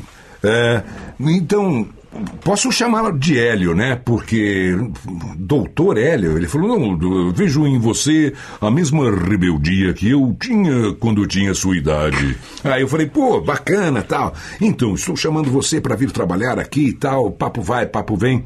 E eu explicando para ele que lá na difusora eu tinha os bailes. Falou, mas vamos inventar uma festa para você aqui. Falei, não, Hélio, não, desculpe, não dá, pô. Como festa? Você vai fazer uma rádio né, só de notícias. E lá é música, é juventude, é outra coisa. Não, não vai rolar essa festa aqui para mim. Então eu agradeço imensamente porque eu era fanzaço de Hélio Ribeiro, né? Teve uma época que eu vim em São Paulo. Eu trabalhava lá na cultura ainda. E eu visitei a Bandeirantes, cara. E quando eu vi o Humberto Marçal do outro lado, rapaz, fazendo um programa. Rapaz, aquilo pra mim foi o, o- a glória, né? no, do- através do, do, do- do aquário. Puxa, que coisa maravilhosa. Então, ter convivido com esse pessoal foi tudo de bom na minha vida. Ter sido chamado para trabalhar com o Hélio também foi. Mas eu não podia aceitar por uma questão financeira. Porque eu não ia ter um filho.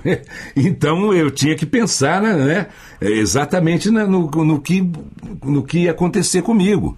E aí é, eu saí dali da rádio, de repente eu tinha que voltar para onde? Para o hotel. Regis Hotel, na Rua APA, fica do lado da Praça Marechal Deodoro, onde funcionava a Rede Globo de televisão. E quem está saindo da capital? O cara que sempre trabalhou com o Hélio Ribeiro, Ronan Junqueira. E aí, fera e tal, que simpatia, né? Falei, ah, eu tô indo embora, ah, eu vou lá pra, pra Rua. Ele falou, "Oh, mas eu tô indo pra Globo. Falei, porra, você me dá uma carona? Ele falou, porra, dou sim. Aí pegamos o carro do Ronan, né? Eu tava sem carro, sem nada. E ele foi e eu falei, puxa vida, mas por onde ele tá indo aqui, né? E a capital era na 9 de julho. Ele, eu acho que ele pegou a Estados Unidos e de repente subiu a Rebouças. Falei, mas que cara maluco, bicho. A hora que ele chegou lá em cima na Rebouça, eu falei, agora ele vai pegar a consolação e descer. Não, ele entrou num túnel e saiu no Pacaembu e já estava na praça. eu falei, puxa, mas que caminho é esse, né? Porque eu não conhecia praticamente quase nada de São Paulo. Ele falou, fera, deixa comigo, fera. Foi assim que eu conheci o Ronan e, nossa, nós fomos conversando, foi muito simpático e é uma pessoa que eu admiro demais. Que coisa maravilhosa é, o Ronan é Junqueira. legal, Sensacional. Assim como o Edinho, que fez agora há pouco também a pergunta dele, não falei um pouco sobre o Edinho. Edinho, uma pessoa maravilhosa, coisa bacana ter a participação de todas essas pessoas. O Ferreira também, né? Falar de mim, mas ele também é um caipirão que não quer saber de porcaria nenhuma. O Elau, coisa bacana, muito legal. Obrigado. Bom, você falou aqui da, da história do, do Edinho, que tava o Edinho, o Renan. Renan. Ronan. Não. Não, não, deixa, deixa Renan. Renan é sensacional, porque o Chico Palmeiras chamava ele de Renan. chama ele. O Chico, essa é uma das histórias Chico é maravilhosas. foda. Mas ele fazia de propósito, eu acho. Renan, muito E louco. tava o Irineu também, não é isso? Tava o Irineu também. Eu acho que o Irineu também gravou alguma coisa aqui pra você. Teria muitas histórias para contar do Viviane desde que eu me tornei muito mais amigo, estivemos muito mais próximos, fazemos parte de algumas confrarias aí, temos boas histórias. Mas eu quero falar de um fato para mim marcante de quando eu nem era tão amigo, mal encontrava o Viviane, né, numa situação ou outra. O Viviane foi convidado para atuar na Manchete FM, porque a Manchete FM ia passar por uma mudança, ela era um pouco popular, eu estava lá, e ela ia para um posicionamento um pouquinho mais contemporâneo, mais adulto. Dois locutores foram chamados para essa mudança, Viviane e Beto Montenegro. Vão para uma reunião, o próprio diretor da rádio, o coordenador artístico, Paulo Sérgio Souza, não sabia muito bem dessa história e que o comercial da rádio já vinha tramando algumas mudanças e uma das cabeças que estava prêmio era a minha. Nessa reunião, 15 dias depois, é, chega essa história de mudar e chegam para o Sigman, que era o sobrinho do bloco, dizendo: ó, quem tem que sair é o Irineu, não é adequado, o Beto, o o Beto Gomes e tal. E o Viviane, que estava na reunião, mesmo sem me conhecer, é, defendeu que se a rádio estava mudando, entendendo que o posicionamento da rádio seria outro, ele não entendia por que eu tinha que sair da rádio, ele via mais adequação até comigo. Portanto, ele fez uma defesa profissional, sem conhecer bem o profissional, provavelmente como ouvinte, por um respeito que me deixou assim muito envaidecido na época, importante. Então, Viviane, independentemente do profissional de valor que é, mas é o reconhecimento que eu tenho e muitas pessoas têm justamente por essa retidão é, de caráter, por essa honestidade. Eu sou grato a Deus por ter esse cara aí né, no convívio entre a turma que faz bem para o meu espírito. para minha vida. Obrigado, Vivião. Bacana, Irineu. Obrigado, meu irmão. Obrigado. A gente aí nessas confrarias, saudando sempre, brindando sempre e celebrando a vida. Obrigadão pelas palavras, tá bom? Muito obrigado. Ó, então, já que falamos do Chico. É, certo? o Peraí Chico- que ele. Eu vou Chi- psicografar aqui. Ele não acreditava muito nessas coisas É. de vida após a morte e tudo Ah, mais. ó, mas que bom que você tocou nesse assunto. Mas, é, então, psicografei aqui uma, uma pergunta ah, do. É, eu acho que ele deve estar exatamente, deve ter baixado aí em você alguma coisa, porque é exatamente isso. Ele não acreditava em nada e ele, no fim, já, né, com aquela doença, é, ele é uma doença que Degenerativa, degenerativa né? Não e tinha- tal. não tinha- e aí ele começou a querer, parou de beber, parou. Eu falava, Chico, mas agora não adianta mais nada disso. não, mas tudo bem e tal. Mas vem cá, o que que acontece então, né? Tipo, eu falei, ô Chico, é o seguinte. Vai aparecer uma luzinha assim, cara. Você segue aquela luzinha lá. Mas eu vou aonde? Eu falei, não sei, cara, mas é lá que você É tem que ir. Foi sensacional. O Chico era fantástico. Tem mais alguém? Que Você... Ô, Nicola tá fazendo sinal aqui que tem mais alguém. Vamos lá. Tem, tem o Guilherme Maciel. Manda bala. Eu vou contar uma historinha que foi curiosa. Teve uma vez que nós viajamos, foi o Viviane, o Fernando Lauleta, que está participando aí dessa entrevista, segundo o irmão do, do Nicola. Tava também o Márcio Vecchia, eu. Quem mais que estava nessa viagem? Tinha tanta gente. Bom, enfim, tinha, tinha um monte de gente lá. E aí passamos uma semana em Miami, ah, nos divertimos à beça. E aí a gente tinha alugado um- uma van, né? Isso é super comum nos Estados Unidos, você alugar um carro enorme, a gente estava com um monte de gente.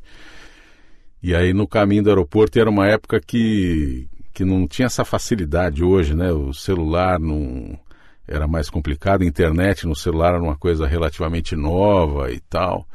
E aí indo pro aeroporto, Viviane precisava gravar alguma coisa, acho que era do Barateiro, se não me engano, não lembro muito bem. No hotel era relativa- relativamente simples conseguir fazer essas coisas, mas em trânsito era muito complicado. Hoje em dia é super simples, né? E eu lembro que a gente chegando no aeroporto, falou assim, putz, preciso gravar um negócio agora, é rapidinho, mas não sei o que e tal.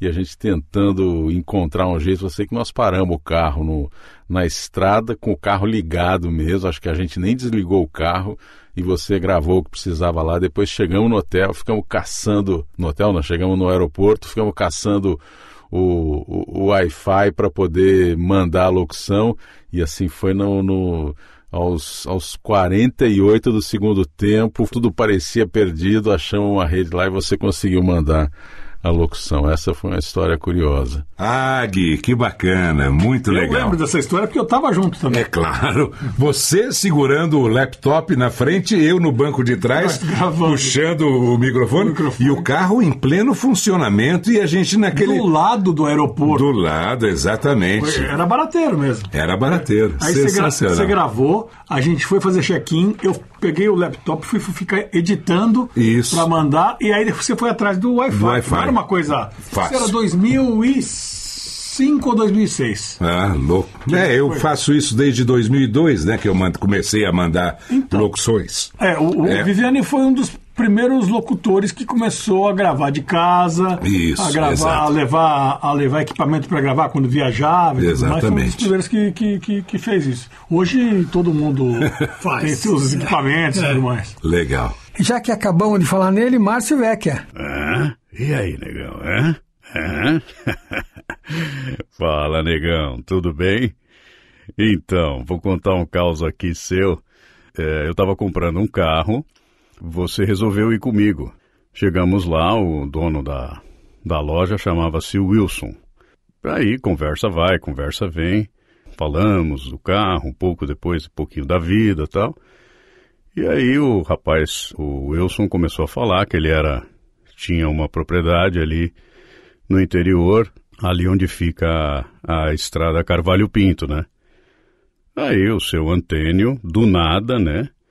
Seu Antênio Viviane vira e. Ah, eu sei, aquela propriedade assim, assim, assado, ali na curva da estrada, uma casa assim e tal, com. O Wilson olha pra cara dele e fala assim: Mas você me conhece? nós nos conhecemos, da onde e tal? Ele falou, não, mas eu sei. Ele, o Wilson mas como você sabe? Você já foi? Ele falou, não, negão, eu só sei. Eu... O Wilson ficou com uma cara de espantado, olhou para mim e falou assim, puxa vida, né? Que coisa, né? Tipo, mas no fim deu tudo certo. É, o, Wilson ficou muito desconfiado daquilo tudo, né? Entramos no carro ali. Eu falei para ele: que diabos é isso? Da onde você conhece o. Ele falou: eu lá conheço nada, não sei quem é o cara, nunca vi mais gordo. Eu falei: da onde você conhece a, a, a casa dele, o sítio, tudo? Ele falou: sei lá, da onde veio isso. Por isso que ele é conhecido como seu Antênio Viviane. Não é, negão? É, isso aí, negão. Um beijo grande para você. Ah, mas essa aí é fácil de explicar, né, negão?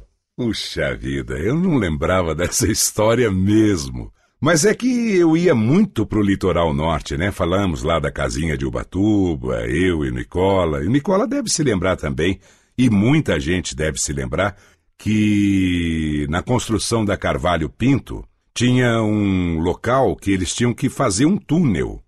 E ali tinha um desvio na Carvalho Pinto que a gente passava por cima de um morrinho e descia novamente e continuava na estrada lá na frente. E aquilo me encantava porque subia aquela coisinha assim, aquela curvinha gostosa, e depois descer eu avistava aquela fazenda linda ali, que tinha aquela casa maravilhosa, e eu chutei na hora. Quer dizer, quando o cara começou a falar que tinha uma propriedade ali, eu imaginei que fosse aquela, e acertei na mosca. E aí deixei vocês pensando a respeito. Muito legal essa história, muito linda aquela fazenda, aquele local ali. Era muito legal, porque eu brincava com as crianças quando ia chegar naquele ponto, né? Ah lá, vamos subir o morrinho e tal. E ah, agora vamos descer. Era muito bacana aquilo. Boa lembrança, negão. Obrigado. Não podia faltar o Dedé Gomes. Né? Falar do Antônio Viviane realmente é mais um depoimento sobre esse cara, esse amigo, esse negão é? Antes de mais nada, devo esclarecer que o negão aí não tem nada de preconceituoso, né? porque no, nos dias de hoje, qualquer palavra assim leva isso. É termo carinhoso que nós, locutores mais chegados, empregamos entre nós. É, tipo negão, fera, etc, etc, etc. Mas voltando ao que realmente interessa. Interessa dizer que Antônio Viviane é realmente o, o garotão que eu conheci pelo rádio, lá em Santos ainda, na minha Santos, quando eu ouvia a difusora, e ele recém-chegado de Poços de Caldas, estava trabalhando na difusora, e a moçada que o antecedia, e que depois tomava o lugar dele, chamava de vem aí o garotão Antônio Viviane. E aí já faz agora quase 40 anos que eu conheci Antônio Viviane. Estava na Excelsior e ele também foi para a Excelsior. E é uma amizade que, que não se acaba com o tempo, que não diminui em nada, sabe? Porque é um cara, um cara fenomenal, um cara sempre amigo, sempre disposto a ajudar. E queria deixar para ele assim só um seguinte recado, né? Porque de tanto vê-lo fazer o comercial lá do McDonald's, do sanduíche, eu já fui lá no Mac. Olha, aí não estou ganhando cachê nenhum do McDonald's, não, viu? Eu já fui lá e já experimentei, os dois são maravilhosos. E tudo graças ao meu amigo, ao meu querido Antônio Viviane publicidade é com ele mesmo, não tem, não tem mais o que falar, não. Ô, oh, meu amigo Dedé, que gostoso ouvir você aqui também, nessa participação, nessa surpresa para mim, e saber que você, que é um homem cheio de regras para comer, vai lá no Mac pedir dois? que ótimo! Bela promoção! Obrigado pelo prestígio. É isso aí. É nós, negão. Você é um amigo querido. Abraço, Dedé. Muito obrigado pela participação. É, valeu. Minha trajetória foi essa, né? Aproveitando aí a história do Irineu também, que junto com a difusora eu fazia manchete, aí eu fui para Excelsior, depois é, fiz Rádio América, fiz Rádio Record, fiz Rádio Metropolitana e a Antena 1, né? Faltou falar da Antena 1, que foi primeiro lugar de audiência logo depois que eu saí da Excelsior. Nossa, aquela turma maravilhosa, comandada pelo Arnaldo Sacomani, nós éramos primeiro lugar em São Paulo, e assim por diante. E de televisão acho que eu falei tudo, só não falei da Bandeirantes, do dia a dia, É. do, te- do, do programa Dia a Dia que eu apresentava na Bandeirantes, e que por causa desse programa o Walter Avancini me chamou para trabalhar no SBT. Aí eu pensei, bom, deixa eu ver o que, que é isso aqui. Não, ele queria que eu fosse o ator principal da volta do Alô Doçura. Falei, não, Walter, desculpe, eu não sou ator. Não, mas você fazia aquele programa tão legal lá na Bandeirantes. Eu falei, não, não. Acabei não fazendo, quem fez foi o César Filho, né, junto com a Virginia Novick. Eu voltei meses depois para ser o locutor das chamadas das produções do Walter Avancini no SBT. Fiquei lá um tempo e tudo mais. E depois a ESPN, né? Aí sim, foram 21 anos, né? Foi 1994 a 2015. É. Foram Só- 21 anos. Só da É, ESPN. na ESPN. Depois passei pela Fox Premium e sempre atuando no mercado da publicidade, né? E Bem fazendo bacana. algumas chamadas esporádicas, como por exemplo do Top 5. Ah, é, teve também a época a participação do programa, né, do, do, do CQC, que eu fui escolhido para fazer a abertura, né? Começa agora, no momento que estamos terminando este podcast, porque senão vai ficar muito longo, seu resumo semanal de notícias. Esse é mensal, né? Top 5 do podcast brasileiro. É, bacana. É isso aí. isso, Valeu, gente. Viviane. Valeu. Você E- vem no próximo também, né? No próximo eu estarei aqui, mas não como entrevistado. Vai estar no meu lugar aqui, É, eu tô- sou- tô- não estarei rubro como fiquei. Eu sou o folguista hoje. É, hoje veio o folguista, veio aqui na, no lugar do entrevistador. Ficou na, me substituiu e eu vim aqui para o centro da mesa. Pô, bacana. Obrigado por essa surpresa, especificamente para esse mês de dezembro de 2019, onde é, uma segunda-feira, dia 16, cai exatamente como uma segunda-feira, dia 16 de dezembro de 1974, quando eu comecei no rádio. 45 anos, de muita paixão. Eu amo o que faço.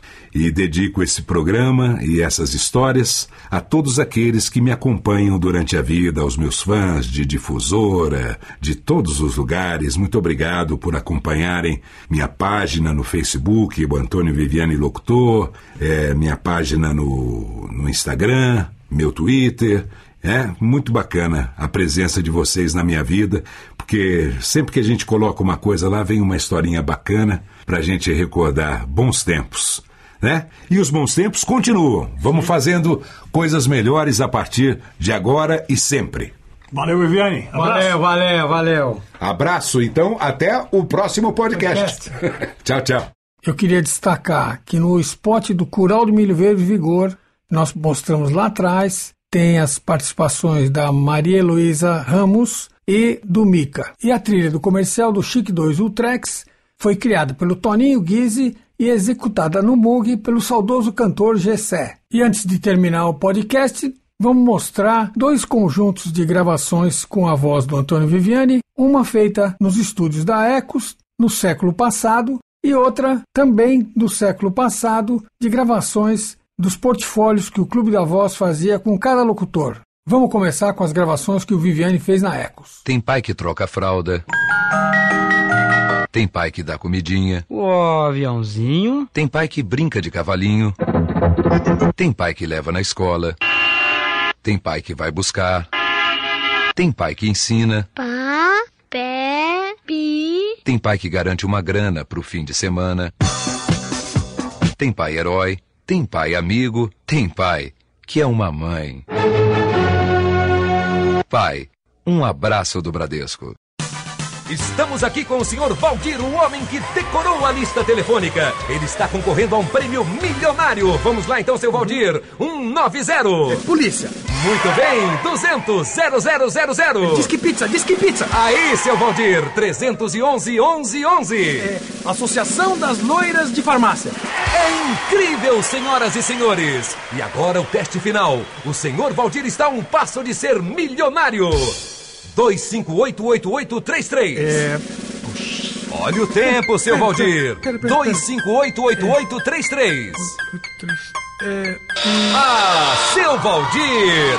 Este é o telefone da Avis Rentacar. O senhor acaba de perder a chance de ficar milionário. É, e pelo jeito o senhor sempre perdeu a chance de fazer um bom negócio na hora de alugar um carro, seu Valdir. Avis Rentacar. Quem liga, aluga. 2588833. Dias 11 e 12, São Paulo vai ser invadida. Por caviar e arenque da Noruega, cristais e brinquedos da Suécia, geleias da Finlândia e panelas de ferro da Dinamarca. É a Feira Escandinava 2003. Dia 11 das 15 às 22 horas e dia 12 das 10 às 20 horas no Clube Pinheiros. Venha encará-los de frente.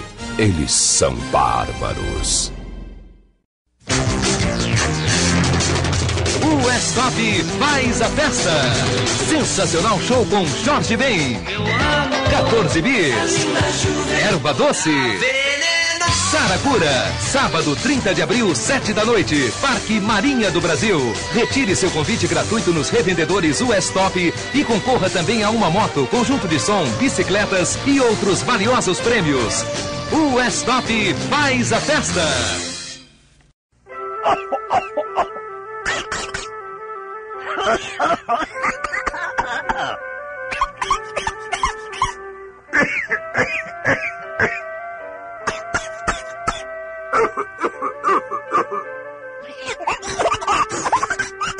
Quando o mel e o agrião se juntam, não há tosse que resista.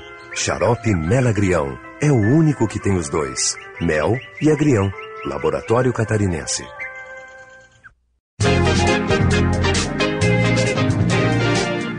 Tê, vamos comer um sanduíche no Terraço Melita? Guto, te vejo no Terraço Melita. Gente, o lance é um café no Terraço Melita. Duda, Nino, Bia, Teca, todo mundo tá se encontrando no Terrace Melita. Lá tem hambúrguer, suco, sorvetes e mais. O delicioso café Melita num ambiente incrível. Marque o encontro no Terrace Melita, no Shopping Itaguaçu. Tem certos desinfetantes que nem o seu próprio banheiro aguenta o cheiro. Não, não, tira isso daqui! Não! Mude para o novo Sampique, o perfume que desinfeta, em vinho, lavanda e limão. Sampique desinfeta o piso, o ralo, o azulejo e deixa um perfume suave em todo o ambiente. Mude para Sampique e mantenha o bom humor do seu nariz.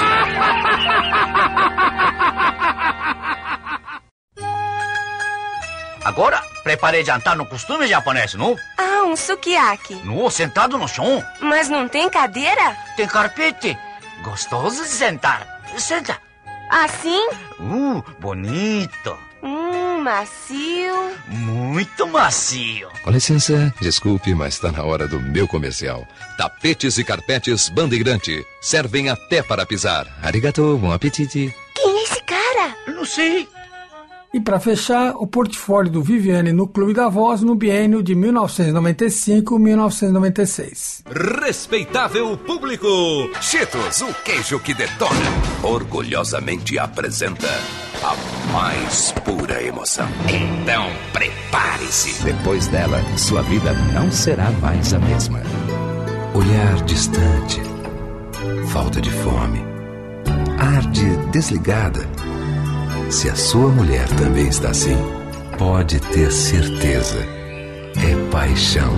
Citroën, a paixão inteligente. Habibs, tão bom, mas tão bom que a gente até esquece que é barato. Do alto do Corcovado, você pode contemplar uma das mais belas paisagens do planeta. O Rio de Janeiro. Where in the World is Carmen Sandiego? No Play Center, perto de você. Se você anda preocupado com a qualidade do ar nas grandes cidades, preste atenção nessa informação. O álcool combustível reduz os níveis de emissão de monóxido de carbono em 50%. Agora, imagine como seria o ar na cidade de São Paulo, por exemplo. Se não existisse o álcool. Ah, sim. O negócio é o seguinte: você tem que pular do 18 andar daquele prédio. Mas presta atenção: o ideal é bater com o corpo no décimo e no quinto, para dar mais veracidade à cena. Você bate com leite ou com água. Ele fica cremoso, gostoso. E você mais leve. Casa das Cuecas tem cuecas em todos os estilos, do samba canção ao heavy metal. O Vivenda do Camarão tem grandes novidades para você. Pratos muito mais saborosos, econômicos, muito mais saudáveis e apetitosos. Rayovac, alcalina de longa vida. Paulista Seguros, há 89 anos, fazendo só seguros. Philips, let's make things better. Deu vontade? Vem!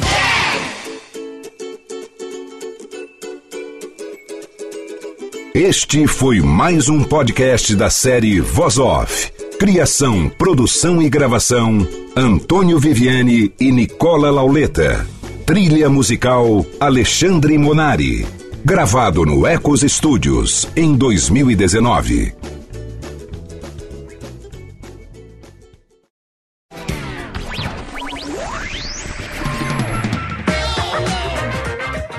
Podcast foi publicado pela Radiofobia Podcast Network. Acesse radiofobia.com.br barra podcast para conhecer e ouvir todos os nossos programas ou assine no seu agregador de podcast preferido. Esperamos você no próximo episódio.